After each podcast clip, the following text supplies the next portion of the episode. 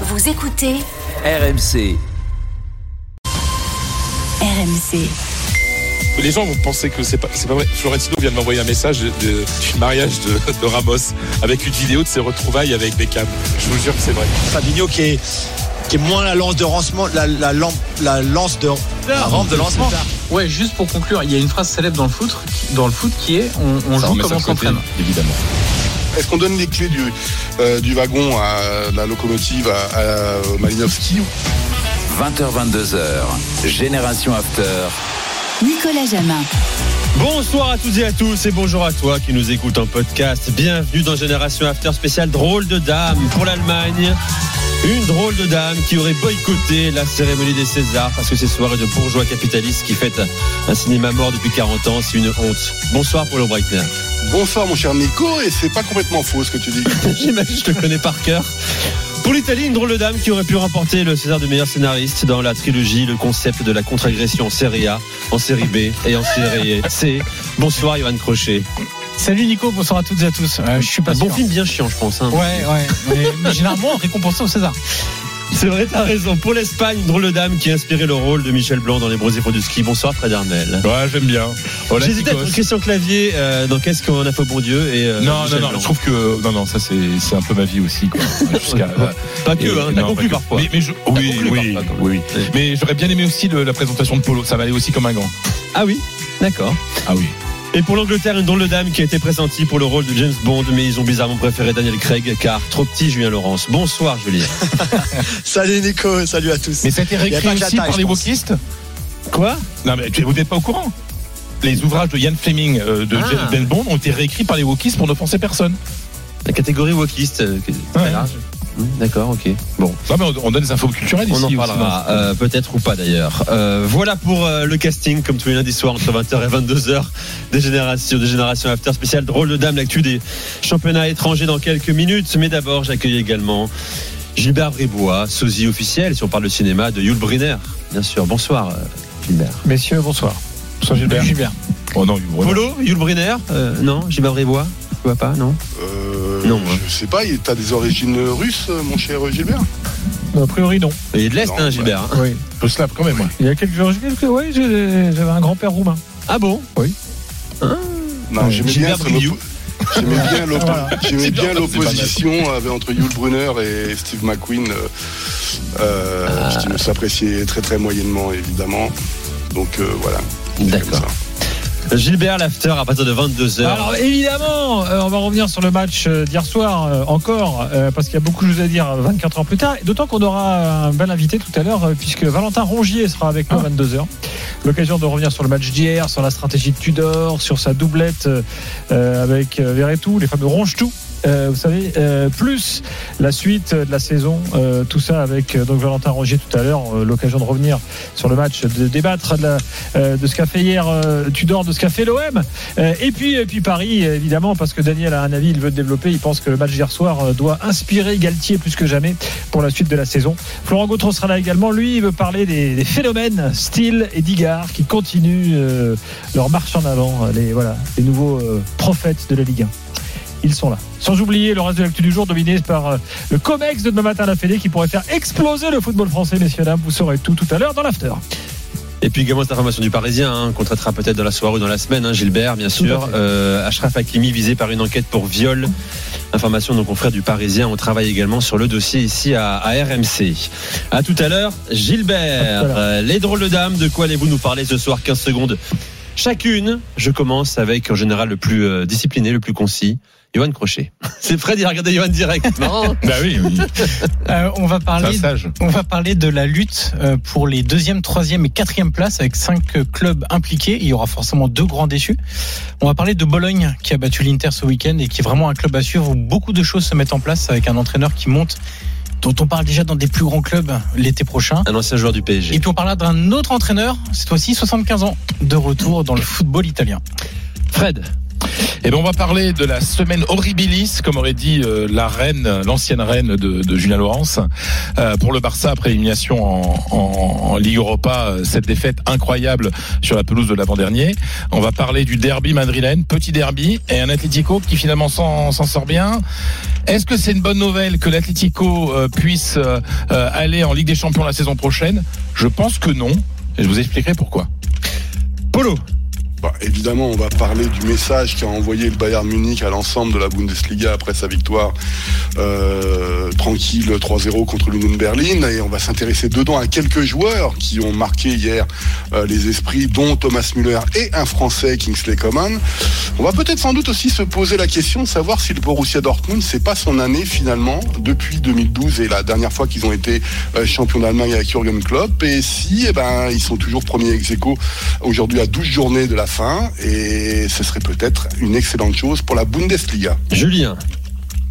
On va parler du premier trophée de la saison remporté par Manchester United, la Coupe de la Ligue hier. euh, Ten Hag et Casemiro qui continuent euh, leur incroyable impact sur ce club. On va parler de Chelsea qui continue à s'enfoncer. Encore une défaite, encore une performance euh, très très catastrophique de la part des Blues et la pression sur Graham Potter forcément.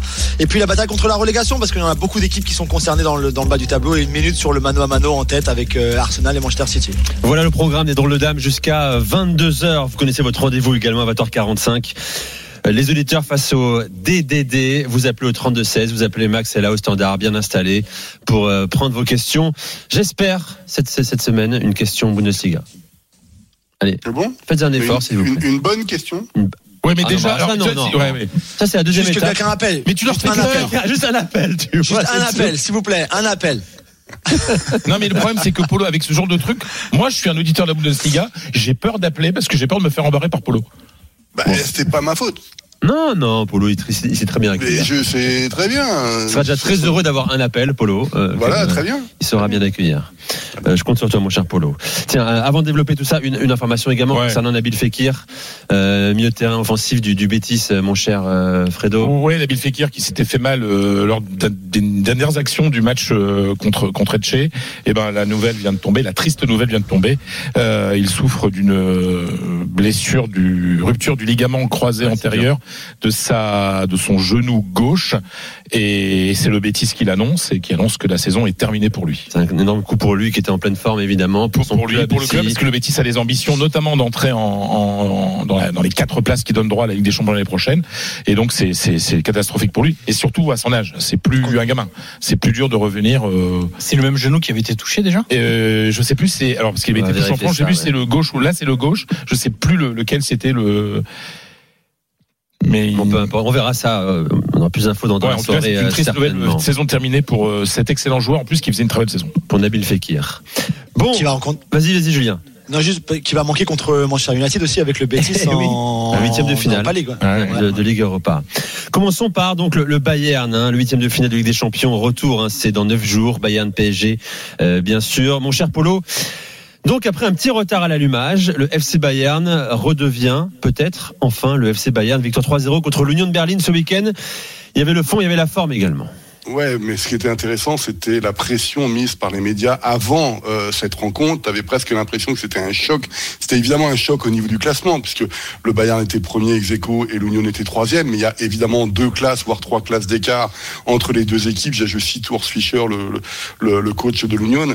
Et si tu veux, euh, bah, il n'y a pas photo sur l'ensemble de la rencontre. La seule chose qu'on peut qu'on peut euh, à la rigueur reprocher du côté de l'Union de Berlin, c'est de ne pas avoir tenté un peu plus. Euh, fait aussi, ne l'oublions pas, on en parle beaucoup dans l'after, que l'Union Berlin eh ben, enchaîne les matchs tous les trois jours en ce moment. C'était pas une semaine anglaise pour le Bayern, donc au niveau de la fraîcheur, c'est pas la même chose. On sait que l'Union a besoin euh, de récupérer par rapport à son style de son style de jeu.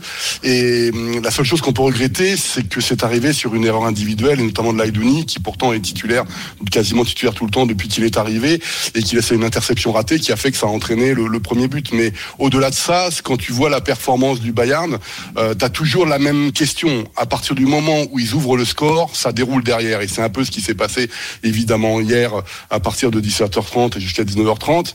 Et il y a deux joueurs qui ont marqué les esprits. Il y en a un, c'est Thomas Müller, qui était titulaire. Rappelons quand même que ça change beaucoup sa, sa situation depuis, euh, depuis les déclarations euh, avant euh, la reprise euh, hivernale, où Nagelsmann faisait comprendre bah, que l'ancien, il fallait qu'il se mette sur le banc. Et vu ses performances, et hier, honnêtement, c'est le meilleur joueur de l'équipe, avec deux passes décisives qui sont assez extraordinaires. Et le deuxième, c'est, euh, et ça, ça fait plaisir pour le camp français, c'est Kingsley Coman, avec les déclarations de Nagelsmann, qui fait comprendre une fois de plus qu'il est l'un des deux, trois meilleurs ailiers d'Europe. Mais il faut préciser l'ensemble de la phrase. Il est l'un des deux, trois meilleurs euh, euh, ailiers d'Europe lorsqu'il est à 100% physiquement. C'est-à-dire que tu vois qu'il a des styles qui peuvent ressembler au Franck Ribéry de l'époque, tu vois qu'il a les mêmes décalages, qu'il fait des choses, mais s'il se blesse tout le temps ou s'il n'accepte pas la concurrence qu'il y a au, au club bavarois, ça va être compliqué pour lui. Donc il n'est pas au niveau de Franck Ribéry que j'avais vu pendant une, plus d'une décennie, mais tu sens qu'il est un 11, il est titulaire dans un 11 de départ théorique s'il continue dans le, le- la, la, la forme Oui, qui est la sienne on, en ce on- moment. on va en débattre. hein. Je, je rappelle également, il a été buteur, passeur décisif euh, encore ce week-end, quatrième but en quatre matchs consécutifs avec le, le Bayern. C'est déjà sa huitième saison au, au FC Bayern, Kingsley Coman, et il n'a que 26 ans, hein, je le rappelle hein, quand même. hein. C'est ça. C'est- c'est- c'est- ça reste un joueur dans, dans la force de l'âge. Euh, vous êtes d'accord les gars avec ce que dit Nagelsmann, avec ce que pense Polo également? On est dans un euh, top 3 euh, à son poste euh, européen, voire mondial actuellement? Julien? Top 3, c'est un peu, peut-être un petit peu haut. Euh, je pense que quand il est en forme, effectivement, il a cette capacité d'accélération, de, de dribble en 1 contre 1. Il y, a, il y a beaucoup de clubs, de grands clubs, par exemple, l'été dernier, qui cherchaient ce genre de profil-là, délié très très fort en 1 contre 1. Il y a beaucoup de clubs qui, on voit comment Arsenal joue, par exemple, avec un Bukayo Saka, qui, euh, Mhm. que, que tu isoles à chaque fois, que tu vas chercher dans les pieds et qui, lui, va aller défier son, son, son adversaire direct en 1 contre 1. Et je pense que pour, pour ça, Kingsley, euh, oui, dans les meilleurs. Peut-être top 3, c'est peut-être un petit peu dur si tu comptes déjà un joueur comme Vinicius déjà ça fait un après est-ce qu'il est, dans les deux autres?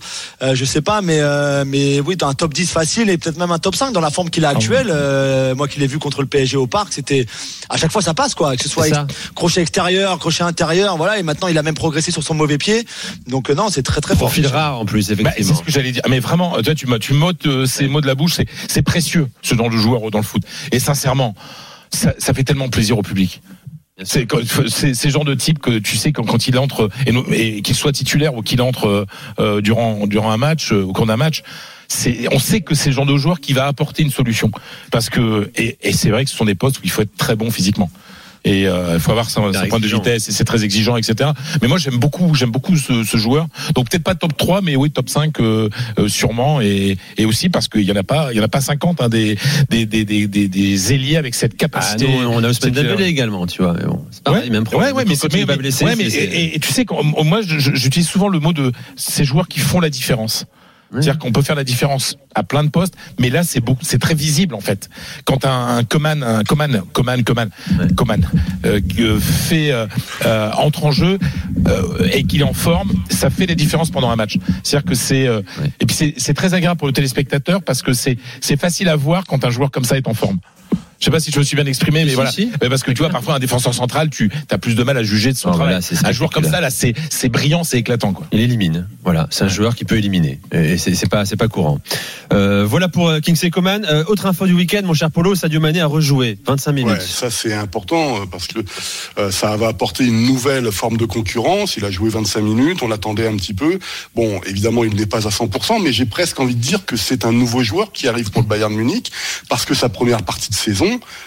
n'a pas été si terrible que ça par rapport à ce qu'on attendait et son transfert de Liverpool. Aussi parce qu'il faut qu'il trouve il trouve sa place sur le terrain. Rappelez-vous tous les débats qu'on avait eu sur l'histoire du faux neuf euh, des occasions assez faciles qu'il avait ratées. Tu sentais qu'il traînait un petit peu un spleen. Et donc moi ce qui me plaît dans ce qui se passe en ce moment au Bayern que je ne je vais pas m'emballer hein, par rapport au match retour euh, sur le PSG mais ce que je vois c'est que devant ça revient et que donc la concurrence va jouer à plein. Euh, le cas de Thomas Müller est fabuleux parce que ça veut dire que quoi? Tu laisses Thomas Müller en, attaquant de soutien derrière Choupo-Moting. Donc qu'est-ce que tu fais de Moussiala? Tu le mets sur une aile mais alors si tu mets sur une aile et qu'on considère que Kingsley Coman euh, est un titulaire indiscutable euh, qu'est-ce qu'on fait de- des autres? Euh, que Choupo-Moting a encore marqué ce week-end. Alors, est-ce que Sadio Mané va arriver et va bouleverser euh, toute cette titularisation? Je pense que c'est très très important de voir comment Nagelsmann dans les prochaines semaines va chercher, euh, d'autant plus qu'il y a des objectifs. Hein, euh, ils ont ils sont en position favorable en Ligue des Champions pour aller en quart. Le titre, il est pas là évidemment en championnat puisqu'ils sont premiers ex aequo avec avec Dortmund. Et puis ils sont en quart de finale de, de Coupe Et- d'Allemagne. Donc ils peuvent très bien finir avec zéro cette saison, comme avec les trois titres, j'ai envie de dire. Et donc tout ça, ça va être très important. Mais je rappelle ce qu'a dit Oliver Kahn, et ça c'est très très, euh, c'est c'est, s'il y a une seule chose qu'il faut comprendre en ce moment, au-delà des prestations du Bayern, c'est que le Bayern n'a plus le droit au niveau des points à l'erreur. Et ça, c'est très très important. Polo, rapidement, une question là sur Direct Studio qui était, qui euh, adressée de Philippe qui nous dit Pourriez- Pourriez-vous poser la question suivante à Apollo Est-ce qu'il y a un type au Bayern qui est capable d'aller voir Nagelsmann et de lui dire que pour Bayern PSG, qu'il est interdit de faire parler son intuition, souvent très mauvaise? Qu'il doit laisser l'équipe jouer le club et les joueurs. Voilà. Là, c'est un débat qui mériterait euh, des heures là-dessus. Euh, Nagelsmann, euh, parfois euh, de l'intuition. Moi, je veux bien, j'aimerais bien avoir son palmarès à 35 ans déjà. Euh, et s'il est dans le dans, dans le meilleur club allemand et l'un des meilleurs clubs du monde, il y a peut-être des raisons aussi. Ensuite, l'intuition, laisser, c'est-à-dire qu'en fait, c'est la primauté de, du coach par rapport au, au- par rapport aux joueurs stars et ça, j'ai envie de dire à la Pep Guardiola ou à, à- à d'autres entraîneurs ces dernières saisons. Moi, son intuition, euh, ça dépend, ça dépend. S'il y a 3-0, je m'en fiche un petit peu. Si s'il y a 1-1 et qu'il nous refait le coup de Villarreal l'année dernière, je pense que ça va être compliqué. Ce qui est sûr, c'est qu'il est sous observation. Voilà pour le Bayern. Dans un instant, on va parler de, on va aller en Serie A, l'Italie, avec la, la baston pour les euh, places euh, de Ligue des Champions. La première est adjugée, évidemment, vous le savez. Puis on parlera également de Chelsea qui s'enfonce tranquillement mais sûrement dans un ventre mou, voire plus bas en première ligue. Reste avec nous, c'est l'after euh, avec les drôles de dames, Polo Breitner, Fred Hermel, Julien Laurence et Johan Crochet, RMC, il est 20h16. À tout de suite.